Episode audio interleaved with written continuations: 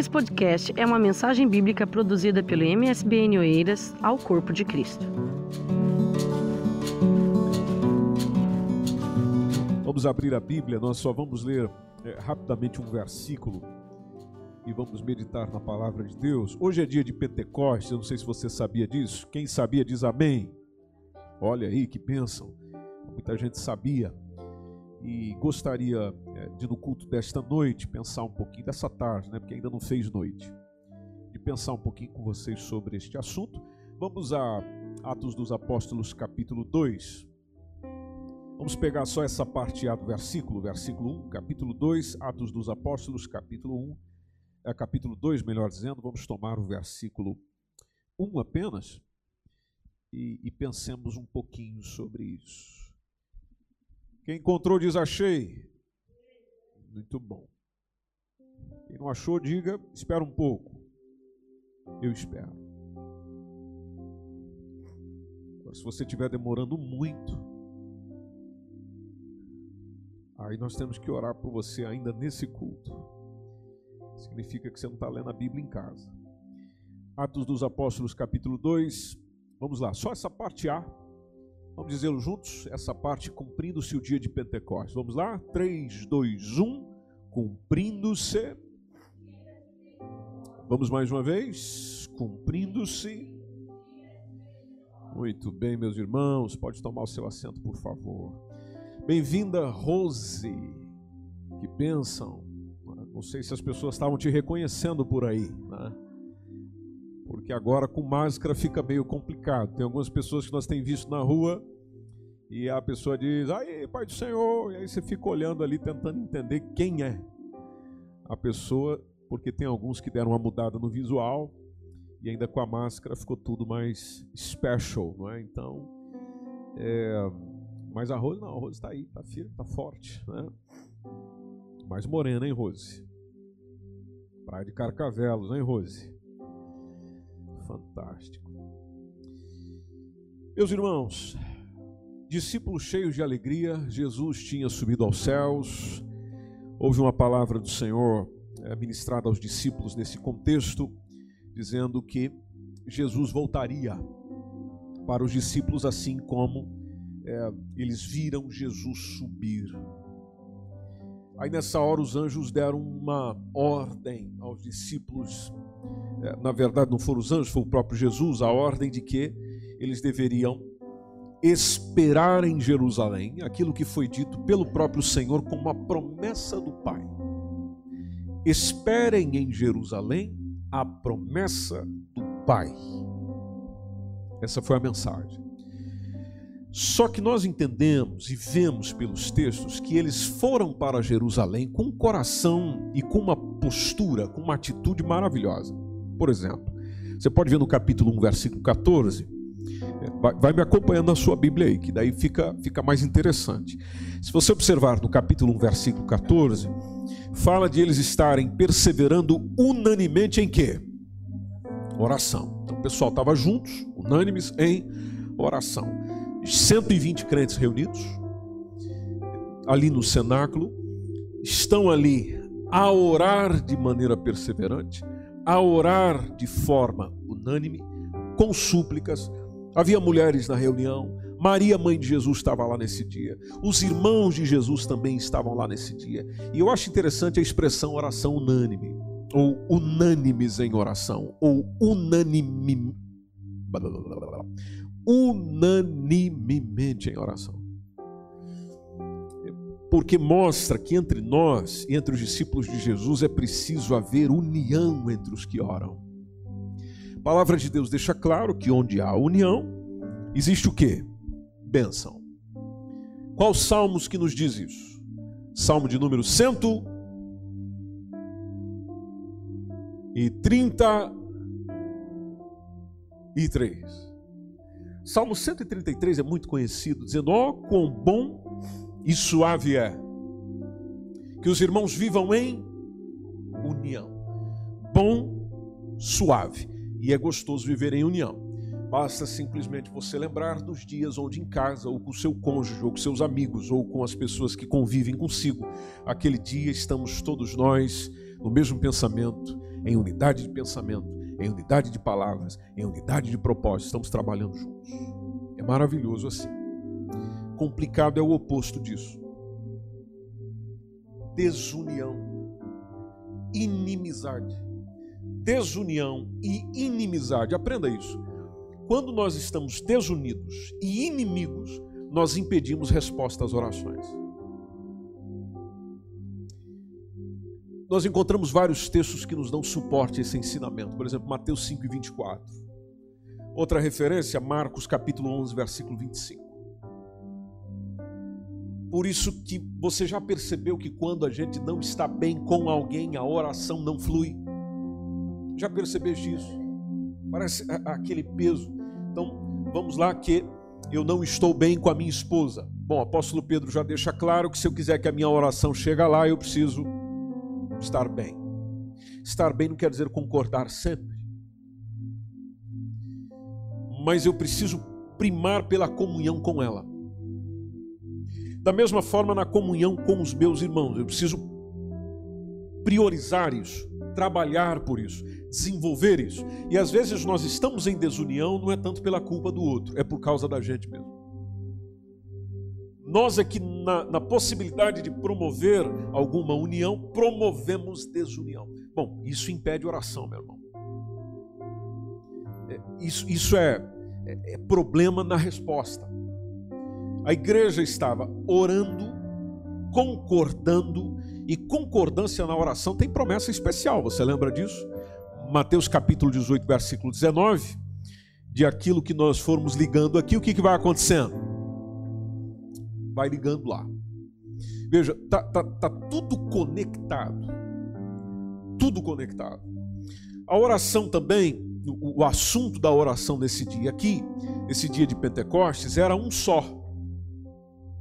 Como eles estavam unidos, então oravam pela mesma coisa. Oravam pelo que foram lá fazer, que era justamente receber o cumprimento da promessa do Pai, conforme a gente percebe no capítulo 1, no versículo 4, no versículo 5, no versículo 8. Eu não estou lendo os textos propriamente por uma questão de tempo.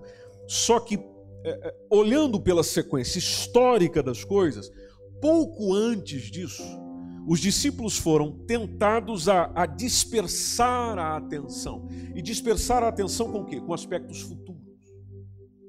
A gente percebe isso no capítulo 1, versículo 7 onde eles começaram a questionar, como nós temos questionado nesses dias. Será que é, agora já é o tempo da grande tribulação? Quantas pessoas, por exemplo, nesse tempo de Covid-19 estiveram a perguntar, a conversar, a dialogar: será que nós já estamos no período da grande tribulação? É, que cavalo é esse? Que, que, que taça é essa que está sendo derramada? E, e veja, nós sempre estamos preocupados com o amanhã, sempre preocupados com aquilo que está profetizado para depois, o qual faz parte do calendário de Deus, é um problema de Deus, é algo para Deus resolver, é algo para Deus no seu tempo fazer e, e, não está circunscrito ao nosso comando, ao nosso querer, à nossa vontade. Não, não tem nada a ver conosco, tem a ver com Ele. Da mesma forma, lá estavam os discípulos dizendo a Jesus: Será nesse tempo, quando o Senhor vier, que vais restaurar o reino de Israel?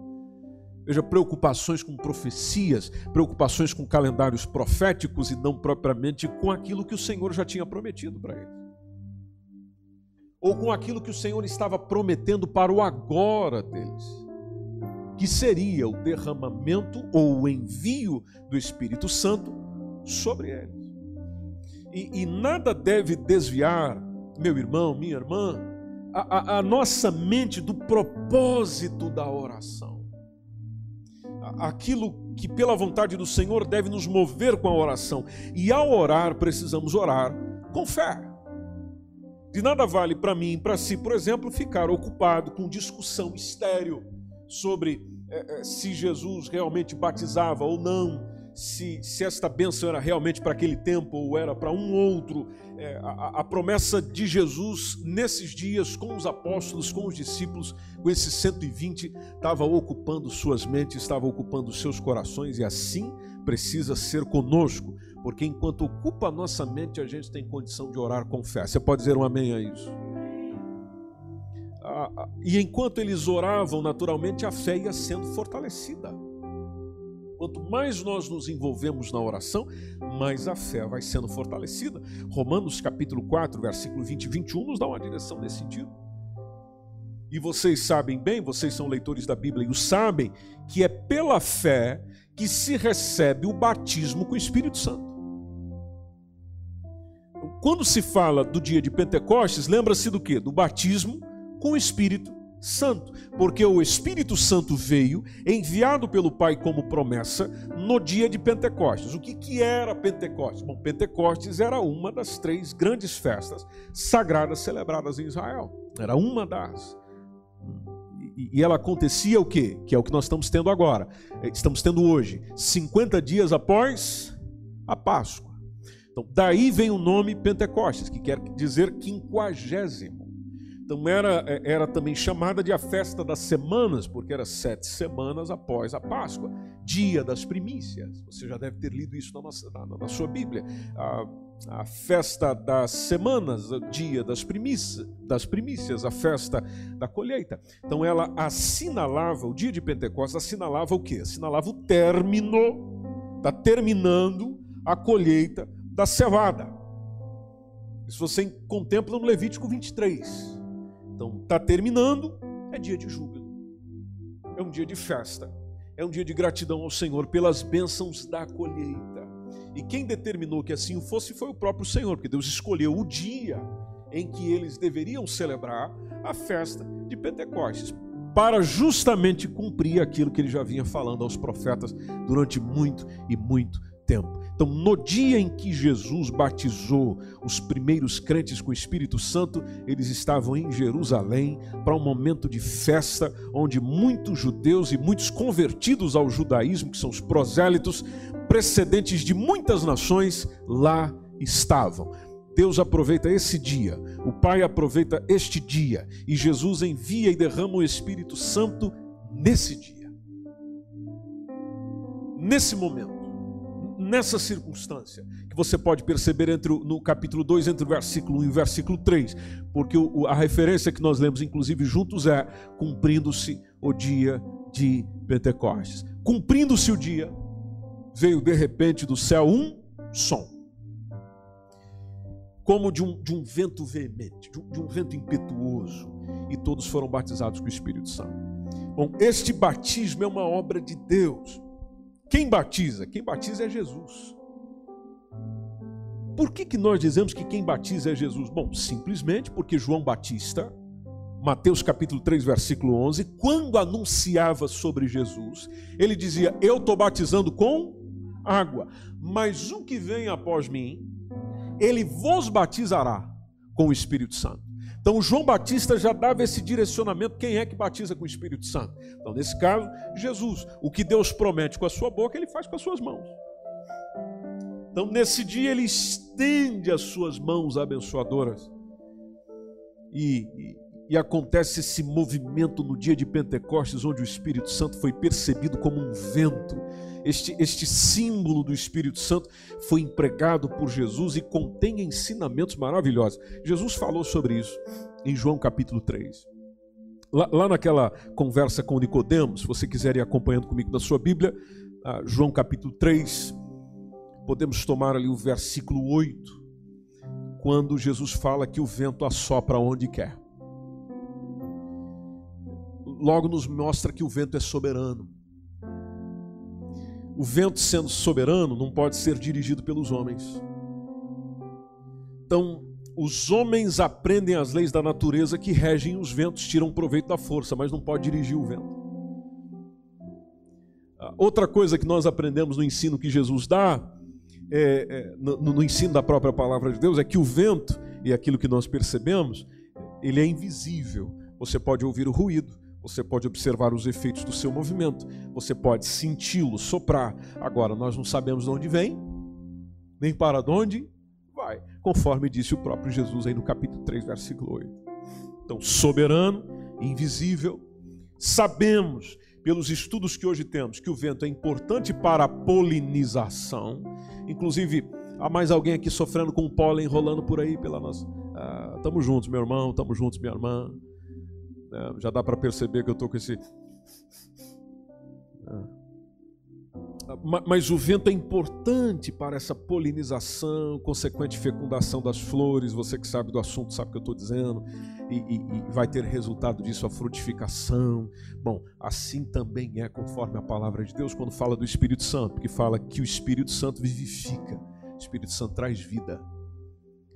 Aliás, foi o próprio Jesus que falou disso, João capítulo 6, versículo 63. Gálatas capítulo 5, versículo 22, por exemplo, que fala do fruto do Espírito, ou seja, frutifica, traz vida. E no batismo com o Espírito Santo, a única participação do homem, sabe qual é? Receber.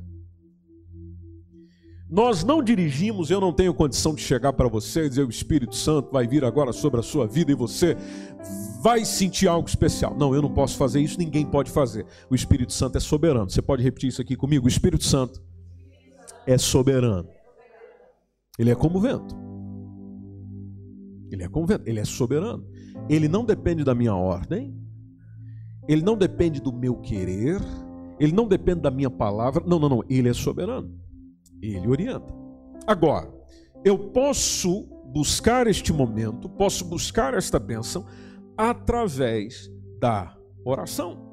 Porque foi o que os discípulos fizeram.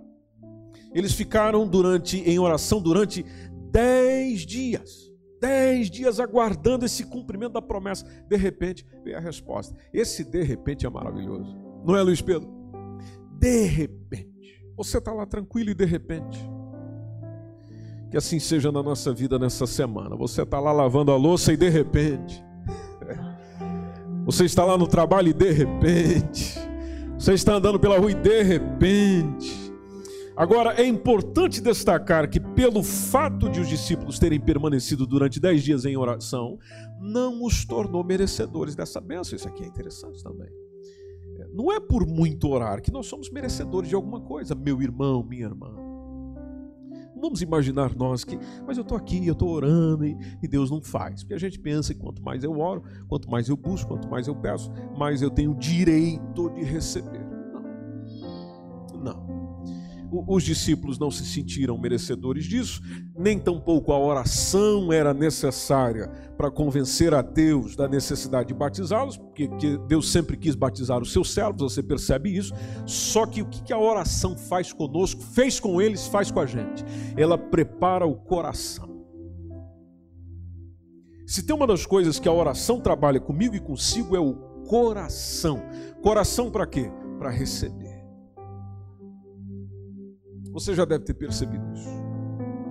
O coração da gente melhora enquanto ora. E quanto mais ora, se for uma oração sincera e verdadeira, mais o coração fica quebrantado, fica entregue, fica disposto, disponível. Desde que essa oração seja sincera, verdadeira, real. Ela não é, é, é metódica no sentido de, de, de, sempre ser ali, aquela rotina, aquela batidinha, aquela palavra, aquela palavra, aquela, aquela coisinha toda. Não, não, não. Ela, ela flui, ela é natural, ela é feita com sinceridade, ela prepara o coração. E todos nós precisamos ser preparados para a bênção que Deus quer nos dar. É importante percebermos isso. E aqui fica uma resposta de uma pergunta que você tem feito de quando chega a bênção. Bom, a bênção chegará quando seu coração estiver preparado para tal. Enquanto isso, o Senhor está preparando. Preparando. Dá para você dizer isso para o seu irmão à distância? O Senhor está nos preparando, preparando, preparando. Oh, aleluia. Aí de repente o Senhor se manifesta com essa referência que nós encontramos no texto. Veio do céu como de um vento veemente impetuoso, Atos capítulo 2, versículo 2, enche toda a casa em que estavam assentados e foram, vamos ao versículo 3. E foram vistas por eles línguas repartidas como que de fogo. Meus irmãos, Deus se manifesta em fogo. Parece que Deus gosta de fogo.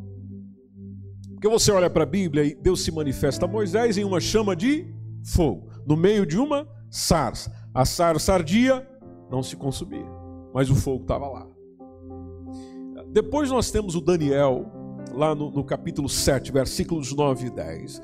Daniel vê o trono de Deus em chama de fogo. Não sei se você já tinha percebido isso na leitura de Daniel. Daniel vê o trono de Deus pegando fogo. nós vamos para Malaquias, e Malaquias está descrevendo como o, o, o fogo do, do, do, ourives, aquele que vai purificando os filhos de Levi, os sacerdotes de Levi como ouro e como a prata, lá em Malaquias capítulo 3, versículo 2, versículo, é, vers, capítulo 3, versículos 2 e 3, onde o fogo de Deus vai queimando tudo aquilo que não presta, dentro da profecia é, de, de, de, Malaquias, mas o fogo está lá. Apocalipse capítulo 1, último livro da Bíblia, versículo 14 e 15. João está vendo Jesus glorificado como olhos, ou com olhos, com o quê? Como chamas de fogo. Ele gosta de fogo. Lembrei daquela canção. Tem fogo aí, irmão? Nós não vamos cantar, fique descansado. O, o, o... Nesse texto que nós, nós, é, acabamos de ler, o versículo 3, diz que o Espírito Santo veio com línguas repartidas como que de fogo. Bom, o, o batismo com o Espírito Santo é um batismo de fogo. Ou seja, é, é como acontece com a, a, a combustão que emite luz, emite calor. Você olha para o texto, aqueles 120, 120 crentes reunidos lá, eles foram queimados pelo fogo de Deus, eles foram cheios do poder de Deus, eles foram transformados em testemunhas. E vamos lá, meu irmão, minha irmã, e que testemunha! Que mudança radical nessa gente, porque eles saíram do cenáculo para abalar o mundo. O, o, pessoal que saiu daquele dia lá abalou o mundo, porque só no primeiro dia você já deve ter lido isso, só no primeiro dia, quase 3 mil pessoas aceitaram a Cristo. Só, só na arrancada, só na saída. É, depois, você sabe que o fogo tem característica de propagar-se, inclusive é uma preocupação do nosso país agora, porque com esse calorzão que está fazer aí, esse verão que está chegando já nesse clima logo no início, naturalmente nos preocupamos muito com as queimadas. Então, se preocupa muito ele ir se propagando, e é claro, o Espírito Santo nestes dias, é, nesses últimos dias, produzindo um ardor bendito que foi simplesmente difundindo por toda parte, foi irradiando pelo mundo. Perseguição não segurou a igreja, morte não segurou a igreja. Todo mundo, quando recebia esse batismo de fogo, se tornava numa luz intensa que vivia queimando e já ia queimando os outros também. Eu e você, meu irmão, precisamos do batismo com o Espírito Santo. Todos foram cheios do Espírito Santo, conforme diz o versículo 4, do qual eles foram recebendo essa abundante vida de Jesus, que Jesus inclusive havia falado, e aí sendo cheios da glória de Deus, simplesmente aqueles discípulos começaram a transmitir esta mesma glória aos outros também. A maior necessidade dos discípulos naquele tempo e eu continuo considerando como maior necessidade dos discípulos do nosso tempo é poder de Deus. É poder de Deus.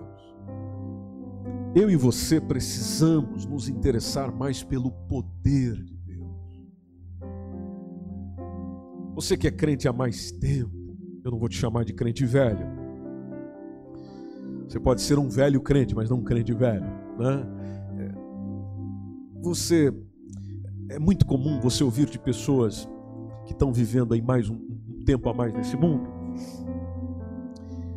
é, elas chegarem e dizerem: Ah, eu lembro dos dias onde orava e pessoas eram curadas. Eu lembro dos dias onde as pessoas, todo, todo congresso, todo evento, todo encontro, todo retiro, todo momento, e não só, mas havia lá pessoas é, recebendo dons espirituais, gente sendo batizada com o Espírito Santo. Ah, que coisa linda! Aí vem lá a perguntinha que Eclesiastes diz que não é bom que se faça, por que, que os dias passados são melhores do que esses? Eclesiastes diz que não é sábio fazer esse tipo de pergunta. Ah, e se você começar a fazer a comparação, não é difícil entender por que a diferença. Não é difícil. Pelo menos para mim que não sou tão velho, não é difícil. Diferenças. E, e, eu sei, eu sei disso porque eu cresci nesse meio e talvez seja o seu caso também. Você pode concordar comigo. Quando se falava de uma reunião de oração, meu irmão, minha irmã, orava-se. Orava-se. dificilmente você olhava para alguém e alguém estava ali assim.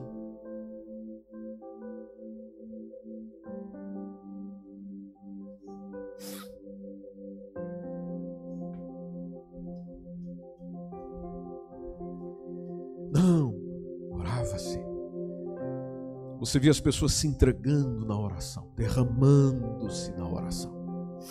Já contei isso aqui várias vezes, vou contar de novo. Na Assembleia de Deus, hoje já mudou muita coisa, inclusive entre nós aqui, mas em tempos anteriores, então vamos supor, o culto era 19 horas, ah, na verdade não era 19, era 18h30. Por quê? Porque 18h30 já era o tempo de oração. Quem lembra disso aí diz amém. Então tem, tem algum pessoal aí que está mais tempo nessa caminhada. Então, que 18h30. Aí o que, que o pessoal começava a fazer 18h30? Chegava para quê? Para orar. orar. Orava todo mundo. Orava todo mundo. Porque eu lembro que aqueles, sabe aqueles pais sargentão? É, chegava assim, chegava com a família, as crianças, tal, tal, tal. Já vinha arrastando assim, né? Porque era o tempo da filhinha, né? Aqui, tal. Ele vinha arrastando a esposa, a esposa vinha arrastando o restante. Aí deixa eu só descer aqui para mostrar para vocês. Aí chegava na igreja, tal, tal, tal. Vamos supor que eu tinha dois filhos, que naturalmente teremos mais, né? Cinco. Mas vamos supor que a família tinha dois filhos. Então o pai chega, põe aqui, Joãozinho, ajoelha. Era assim, Joãozinho, ajoelha. Ajoelha. Mariazinha, vamos supor que a Mariazinha não, é, não dá para ajoelhar. Senta aqui, filhinha. Aí a mamãe também já ajoelhava, nem precisava dar o comando, né? E ele também ajoelhava aqui. A família orando. Lembra que o pessoal sentava muito no púlpito? Os obreiros eram aquele pacote de gente no púlpito. Então, todo mundo no púlpito orando. Então, os únicos que estavam de pé e de olho aberto eram os recepcionistas, os diáconos em sua maioria, né? que estavam assim andando como sargento da tropa, é? fazendo aqui o trânsito e olhando para cada pessoa para ver se cada um estava orando. Aí a gente, criança, dava aquela levantadinha de olho, porque o pai e a mãe estavam concentrados na oração. Mas eles tinham autoridade do pai ou da mãe para chegar no nosso lado e dizer: fecha o olho e ora. E ali a gente não orava. Mas uma coisa é certa, que a gente respeitava o momento da oração, respeitava. Então era nesse clima. E eu lembro que para parar essa oração, é, como não, o pessoal não tinha essa estrutura toda que nós igrejas temos hoje, com som, luz e tal, então tinha um sininho. Quem lembra disso diz amém. Olha aí, para pensar que só tinha gente nova aqui. Tá aqui o sininho. Porque o pessoal não ouvia a caixa Fran, a caixinha Fran, não era, não era uma senhora por nome Fran, não. É a caixinha de som que estava ali e, e, o irmão, o dirigente, o pastor, ou seja lá quem for, quem for dar início já, porque já passou meia hora de oração, de amém, amém, amém, mas que amém o que, meu irmão? Ninguém ouviu o amém dele. Por quê? Porque a igreja estava reunida em oração. E o povo ali clamando, clamando, clamando, clamando como se o mundo estivesse acabando. Lembro várias vezes disso. Clamando como se fosse o fim do negócio. E, e ali, irmãos, amém, até que ia, ia parando. Aí um ia dando toquezinho no outro. Já tá, irmão. Vamos lá, vamos cantar agora. E aí cantava os três, quatro da harpa também, que era né, daquele jeito que vocês já conhecem. Isso na, na Assembleia de Deus. Mas eu, por que, que eu estou falando Assembleia de Deus? Mas não é só. Porque a Assembleia de Deus tem a característica de igreja pentecostal. Ou seja, nós somos o povo do Pentecostes. Agora, se percebe também que, mesmo sendo o povo que acredita nisso tudo, a nossa dedicação em oração, sejamos sinceros, ela tem reduzido. Estou errado, igreja querida. Alguém acha aí que eu estou errado, você tem liberdade de dizer. Pode ver que nosso interesse, nossa entrega por oração, ela tem reduzido e reduzido imenso. Às vezes eu e você passamos um, dois, três, quatro, cinco dias sem orar. Sem orar. E parece que isso não faz falta nenhuma para nós. E, e, sem contar que às vezes até na própria igreja, quando a gente chega, porque a, a igreja é uma casa de oração.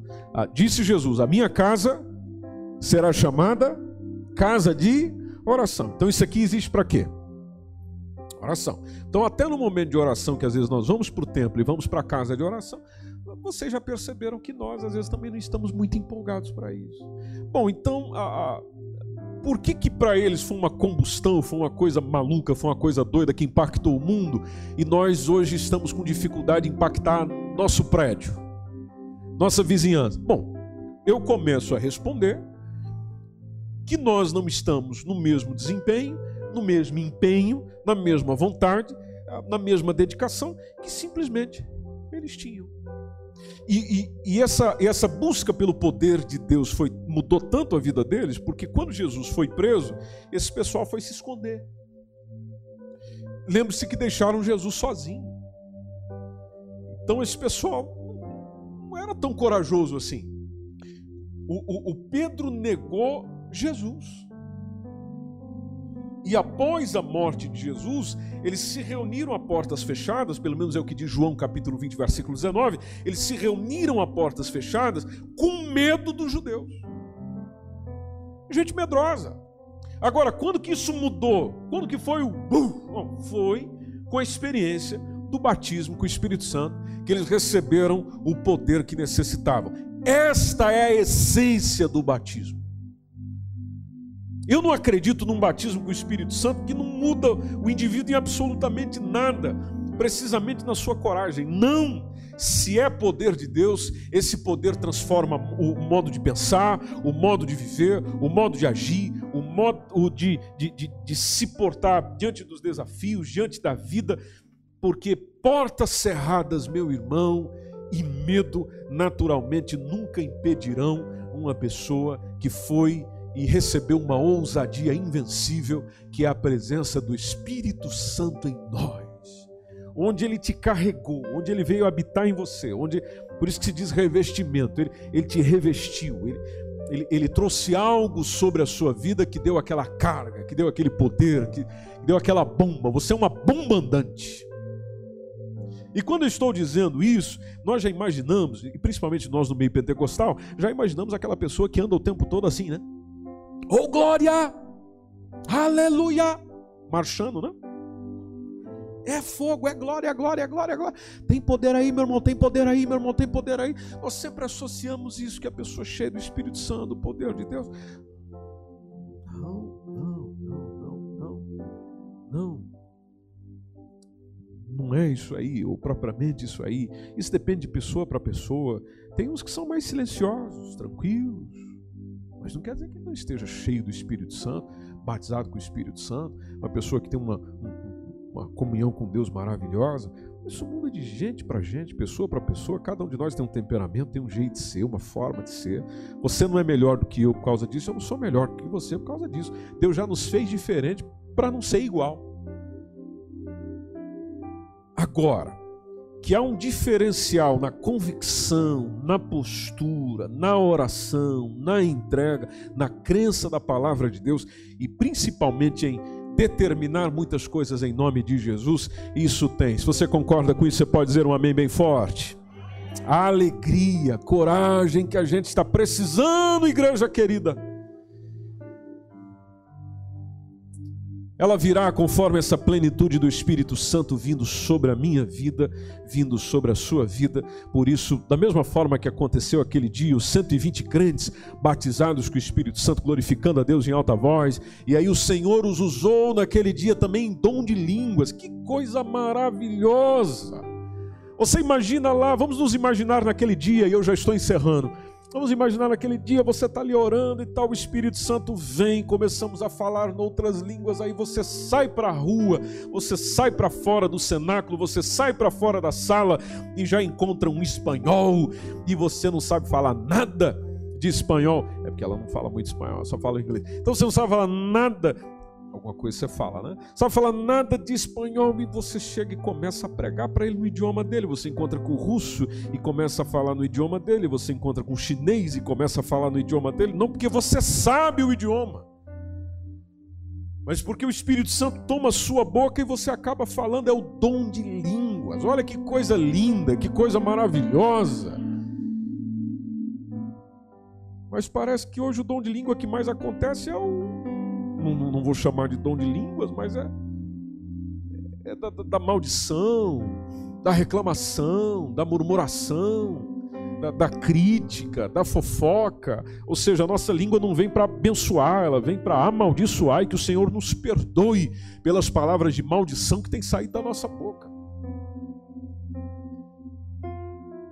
E que o Espírito Santo venha sobre nós e Jesus nos batize com o seu Espírito Santo e a gente desfrute desse poder, dessa presença, desse diferencial na nossa vida. Nós precisamos disso. Os dias que nós estamos vivendo clama por uma igreja cheia do Espírito Santo de Deus. E deixe-me compartilhar uma palavra consigo antes de encerrar ainda hoje, meus irmãos, minhas irmãs, quando o Espírito Santo encontra plena liberdade para operar na vida dos salvos.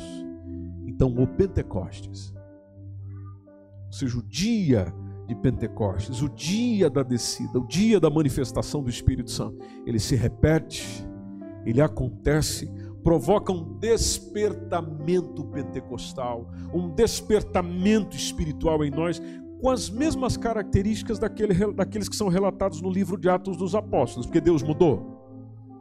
Deus mudou a igreja amada. Não, então ele continua o mesmo. Parece que quem mudou somos nós. Mas vamos lá. Já que nós sempre mudamos, então vamos nos deixar mudar, moldar, sermos transformados segundo a palavra de Deus para a honra e glória do nome de Jesus e para a salvação de muitas pessoas. Se você concorda, diga um amém e aplauda ao Senhor bem forte no nome de Jesus. Aleluia! Vamos estar em pé, meus irmãos. Glória ao nome de Jesus. Eu convido você para orar. Vamos orar. Nós temos aqui um pedido de oração pela Vera, Vera, minha irmã, e pelo Ronaldo, que estão enfermos. É o pedido aqui do nosso irmão João Domingues. Vamos orar por eles, irmão João, no nome do Senhor Jesus. Deixa eu ver aqui se tem algum pedido chegando pela internet. Talvez nós temos sempre algumas pessoas que nos mandam pedidos de oração e se tiver, nós já aproveitamos para falar também. É, não, não chegou nada aqui para mim nesse sentido. Eu gostaria muito de convidar vocês para orarmos juntos. Se você ainda não é batizado com o Espírito Santo, meu irmão, minha irmã, como eu gostaria de ver você recebendo isso. Não precisa ser agora, não, mas se for agora também não fico incomodado. Mas que Jesus te batizasse com o Espírito Santo. Ah, como a tua vida vai melhorar. Principalmente se você continuar se dedicando. Principalmente se você continuar buscando. E se tudo isso é muito confuso para você, aplica na palavra de Deus, estuda a palavra do Senhor, se dedica nesse sentido. E talvez a gente chegue e diz: Ah, mas eu conheci muita gente que falava em línguas e era um safado, era um sem vergonha. Sim, mas você não precisa ser. Não é? Não confunda, não, não confunda batismo com o Espírito Santo com fruto do Espírito. Não confunda as coisas. Mas busque isso. Que em toda oração que você fizer, você diga: Senhor, me batiza com teu Espírito Santo. Me batiza com teu Espírito Santo. Me batiza com teu Espírito Santo. Você sabe fazer um pedido insistente a alguém? Então que você faça esse pedido me batiza com teu Espírito Santo. Eu quero isso, eu preciso disso. Estou precisando de coragem, estou precisando de força, estou precisando de poder na minha vida. Precisando de poder de Deus na minha vida. Me batiza com teu Espírito Santo. O Senhor te responderá. Em qualquer momento, de repente, o Senhor te responderá.